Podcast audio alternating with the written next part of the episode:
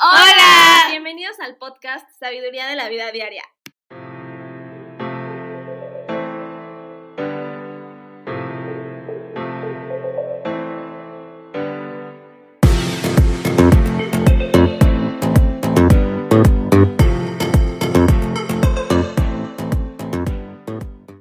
Hola, ¿cómo están? Espero estén contentos, con energía y llenos de salud. El día de hoy vamos a hablar de un tema poco conocido y son las adicciones sin sustancias. Entonces primero vamos a definir qué son las adicciones sin sustancias. Pues son trastornos de dependencia vinculados a actividades humanas. ¿Esto qué quiere decir? que son actividades que hacemos diariamente que no nos damos cuenta que a largo plazo se pueden convertir en adicciones para llenar algún vacío, provocar felicidad o adrenalina. Y el por qué surgen las adicciones sin sustancias, pues depende de muchas características y circunstancias diferentes. Son personales, sociales y son factores que afectan diferente a cada persona. Los temas que vamos a abarcar hoy son la comida, las redes sociales, la dependencia social y la dependencia emocional. Bueno, la primera adicción de la que vamos a hablar es a la comida y esto es y esto tiene un trasfondo tanto emocional como psicológico, y también mucho tiene que ver la industria alimenticia. Eh, ¿De qué manera tiene que ver la industria alimenticia? Es porque la comida procesada o los alimentos industrializados contienen gran cantidad de azúcar. El azúcar es igual que una droga. Se ha comprobado científicamente en diversos estudios. El más reciente es uno de Holanda, que se realizó en, en el 2016, en el que establece que en un grupo de ratas que fue alimentada con cocaína y con agua con azúcar, el 95% de las ratas prefirieron el agua con azúcar. Esto quiere decir que es 10 veces más adictiva el azúcar que la cocaína. ¿Y esto por qué, y esto pasa? Principalmente es porque el azúcar genera mayor eh, apetito. Entonces, conviene para la industria alimenticia porque mayor apetito más consumo, más gasto de dinero, y esto es un ciclo que se vuelve vicioso. Asimismo, de manera emocional tendemos a relacionar nuestro estado de ánimo con los alimentos que consumimos. Por lo general, cuando estamos tristes, deprimidos o ansiosos, tendemos a consumir mayor cantidad de azúcar. ¿Por qué? Porque de alguna forma creemos en nuestro subconsciente que esto nos va a generar cierta satisfacción, paz o estabilidad de acuerdo al momento que estemos viviendo. Así, este, igualmente, el, hecho de, de tener trastornos psicológicos, ya sea anorexia, bulimia o al contrario, consumo excesivo de, de, alimentos, puede ser provocado por, por una baja autoestima en la que tratamos de llenar esos vacíos o descontentos que tenemos con nosotros mismos con comida. Más adelante tendremos este, podcast dedicados a estos temas en profundidad.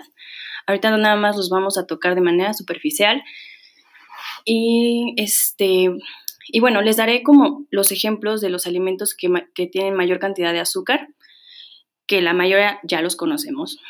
Todos tenemos acceso a ellos, que vienen siendo los, los refrescos, eh, dulces, eh, pan, galletas, chocolate, este, las comidas chatarras o las comidas rápidas como McDonald's, hamburguesas, papas fritas y también, aunque no lo querramos creer, muchos, me incluyo, el café.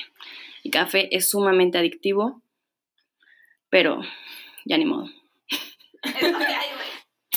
Entonces, ¿qué podríamos hacer para combatir esta adicción? Principalmente, hay que reconocer que tenemos un problema y que nuestra relación con la comida se puede ver derivada por algún trastorno psicológico, algún trauma social que nos haya causado este, este trastorno, nuestra baja autoestima o el hecho de que la misma industria alimenticia te ha llevado a consumir mayor cantidad de azúcar principal, debes reconocer si tienes o no un problema. Ese es el primer paso. El segundo paso va a ser, si ya eres consciente de que tienes algún tipo de problema con la comida, es tratar de combatirla. mm, tal vez no va a ser fácil al primer momento porque como cualquier adicción vas a sufrir este síndrome de abstinencia que nos va a causar mm, ansiedad, depresión, irritabilidad. Pero si logras pasar al segundo paso, las cosas van a ir mejorando. Entonces, ¿qué puedes hacer si tienes muchas, mucha ansiedad de comer cosas dulces? Si normalmente comías pan, si comías galletas, si comías churros todo el tiempo, ¿qué es lo que puedes hacer? Empezar a comer verduras. ¿Cuáles son las verduras que más nos, vayan, nos van a ayudar en nuestra batalla contra la adicción a la comida? Van a ser zanahorias, jícamas, pepino, eh, alfalfa, lechuga, que son verduras que con chilito y limón saben mejor. Otra de las adicciones de las que vamos a hablar y que creo que sobre todo hoy en día es de importancia pues muy grande son las redes sociales y las plataformas. Tenemos Instagram, TikTok, Netflix, Facebook, Twitter, y la verdad es que esto se ha convertido en una adicción para muchísimas personas. Empezando con Instagram, que para los que no sepan, es una plataforma en donde subes fotografías sobre ti, sobre tu vida, sobre lo que tú quieras subir. Tienes tu propia página y subes tus fotos. El problema con esto es que, como en todos lados, y yo creo que esto no nada más aplica para Instagram, sino para todas las redes sociales, siempre vamos a subir nuestra mejor versión. Siempre vamos a subir lo que nosotros queremos que las personas sepan y vean de nosotros. El problema viene cuando nosotros vemos a los demás y los empezamos a envidiar porque tienen cosas que nosotros no, porque se ven de formas que tal vez ni siquiera son reales, porque están editadas, pero claro que al no vernos así, nos sentimos mal con nosotros mismos se genera una adicción de estar constantemente viendo qué están haciendo las demás personas, en dónde están, qué están comprando, qué están comiendo. Y nos desconectamos muchísimo de la vida real, pero de eso se trata Instagram. Y creo que la mayoría de las redes sociales se trata de crear la vida perfecta. Por ejemplo, TikTok, que se ha vuelto muy popular en estos últimos meses, se ha convertido en el con el objetivo de volverte viral, de que todo el mundo te vea bailando, que todo el mundo te vea haciéndote el chistoso y tener más likes y tener más seguidores.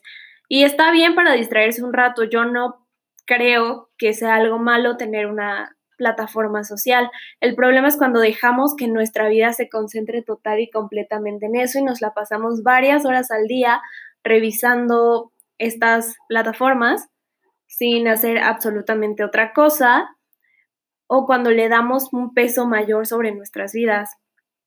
Igualmente yo creo que este es un problema que yo no me exento de él y es Netflix. Híjole, es que las series a veces son muy buenas, son muy entretenidas, son muy adictivas, pero es que nos la pasamos todo el día y todas las horas viendo las series en Netflix. Llegamos del trabajo, llegamos de la escuela, es fin de semana y todo es Netflix y ver más películas y ver qué serie salió y qué es lo nuevo. Y eso realmente no te termina llenando. Porque digo, una serie acerca de un robo, una serie acerca de un asesinato puede entretenerte durante unos minutos, unas horas, pero, ¿qué le estás dando realmente a tu subconsciente? Porque por si no sabían, toda esa información se queda en el subconsciente y más cuando la repetimos con una constancia diaria. Pero es que la sociedad en la que vivimos también nos orilla a hacer esas cosas y nosotros no nos damos cuenta.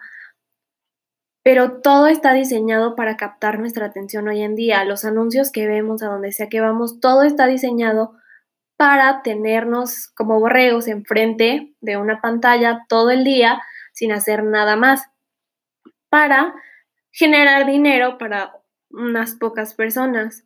Entonces mi sugerencia sería enfocarte en la vida real, literalmente poner minutos al día sin tu teléfono. ¿Sabes qué? El día de hoy, aunque sea empezar de poco en poco, durante 15 minutos no voy a ver ni la televisión, ni voy a estar en mi teléfono, ni en mi computadora y eso lo puedes ir aumentando semanalmente. Y entonces te vas a ir acostumbrando y te vas a ir generando un hábito para no estar todo el tiempo con tus adicción a las redes sociales. Conectar contigo, conectar con tu familia, hacer cosas que te distraigan, que no tengan que ver con la tecnología, también sería una forma de entretenerte sin tener que estar pues en una pantalla. Por último, establecer tiempos sin pantallas al día, como por ejemplo en las comidas familiares, media hora antes de irte a dormir, una hora después de despertarte, van a empezar a crear hábitos en tu vida para que te puedas desconectar un poco de tu celular o de tu computadora. La siguiente adicción que vamos a llevar a cabo es la dependencia social. Y en esta, lo que yo siento que las personas buscan es la aprobación de los demás. O sea, querer siempre que las personas estén atentos a lo que están haciendo. Y también les busca, les gusta muchísimo buscar el interés de las personas. O sea que, por ejemplo, no sé si han visto personas que suben más de mil historias a Instagram en una sola noche, así como en una fiesta. Y inconscientemente lo hacen para que al siguiente día o el lunes la gente le pregunte así como de, oye, saliste de fiesta, ¿por qué no me invitaste? Buscando ese interés, como ese, quiero que sepan algo de mi vida. Y otra cosa es el pertenecer y encajar, que es que como ya somos seres sociales por naturaleza, queremos encajar en un grupo que se ajuste a nuestros ideales, ya que es por, ya sea por estándares sociales, o por banales, y esto lleva a realizar actividades que no sean bien vistas o fuera de nuestros valores con tal de encajar o pertenecer al grupo social.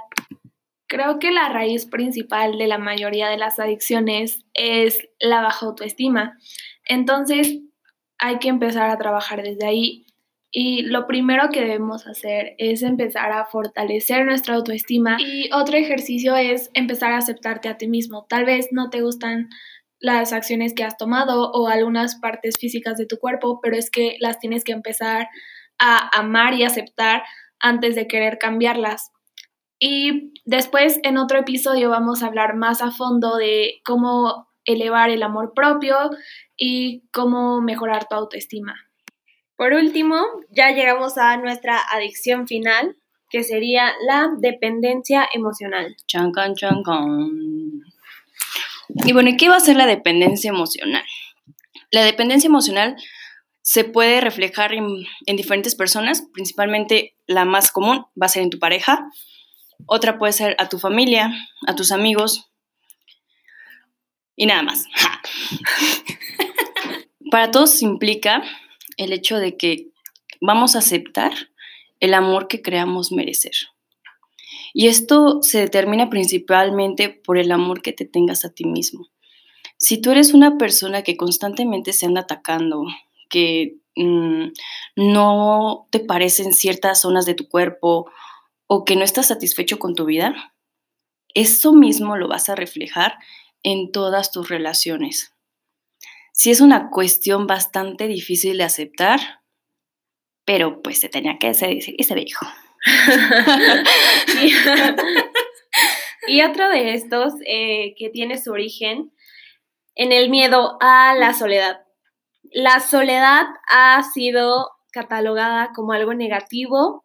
Desde hace mucho, mucho tiempo se dijo que si estás solo es porque nadie te quiere, estar solo es sentirse triste, sentirse deprimido, sentirse como si nadie ni nada te apoyara. Lo cual no es completamente verdad, porque soledad implica muchísimas cosas y no porque estés solo tiene necesariamente que ser algo que nos afecte. Sí, no, para nada. La verdad es que tiene en algún punto de la vida todos tendremos que pasar por este por este lapso de soledad y es que la soledad te trae mucho conocimiento, mucho conocimiento y entendimiento por ti, por tu persona y es cuando más vas a aprender de ti realmente. ¿Por qué? Porque vas a conocerte a un nivel demasiado profundo y que nadie más puede pasar ese nivel. Nadie más en el exterior te va a decir, sabes que es que tú eres así, eres así, eres así. No, eso nada más lo puedes saber tú. Y necesitas pasar por este tiempo para realmente tomar conciencia de ti mismo. Sí, y el problema con la codependencia es que nos puede generar estar con una persona que nos produzca violencia física, psicológica, económica, etc. Entonces, pues para todos los que estén sufriendo esto, yo, yo les quiero recomendar un libro del autor Jorge Bucay.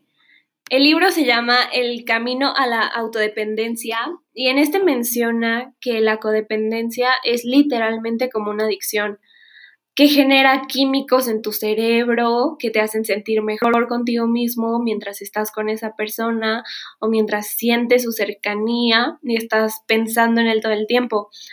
Y puede generar de igual manera este síndrome de abstinencia que tenemos al estar separados de las personas que pues equivaldrían a nuestra adicción. Entonces, ¿cómo salimos de la codependencia emocional? Pues lo primero yo creo que sería lo más importante es buscar ayuda.